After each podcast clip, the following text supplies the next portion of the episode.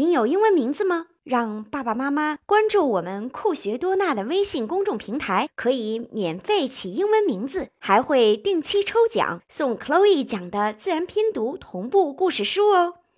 Hello everyone, I'm Chloe。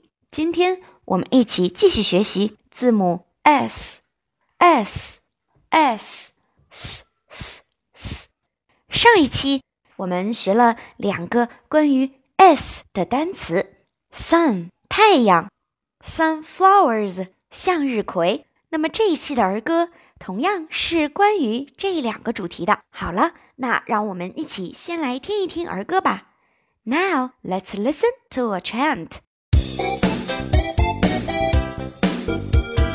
S S is for sun. The sun looks at sunflowers. The sun smiles at sunflowers. The sun loves sunflowers.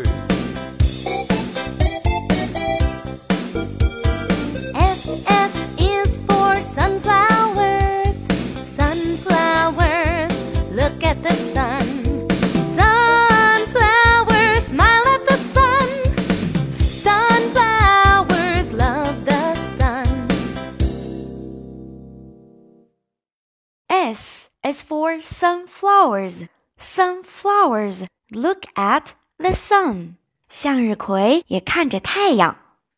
好了，小朋友们，如果有书的话，请一起翻开我的一百首英语主题儿歌书第六十一页，我们一起来看一看。Where are sunflowers？向日葵在哪儿呢？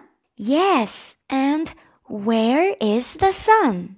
太阳在哪儿呢？对了，那个大大的红彤彤的太阳，对吗？Sunflowers smile at the sun。向日葵看着太阳笑。Sunflowers love the sun。向日葵也喜欢、热爱太阳。Okay, that's all for today. 今天我们就到这里了，我们一起期待下一期的自然拼读吧，拜拜。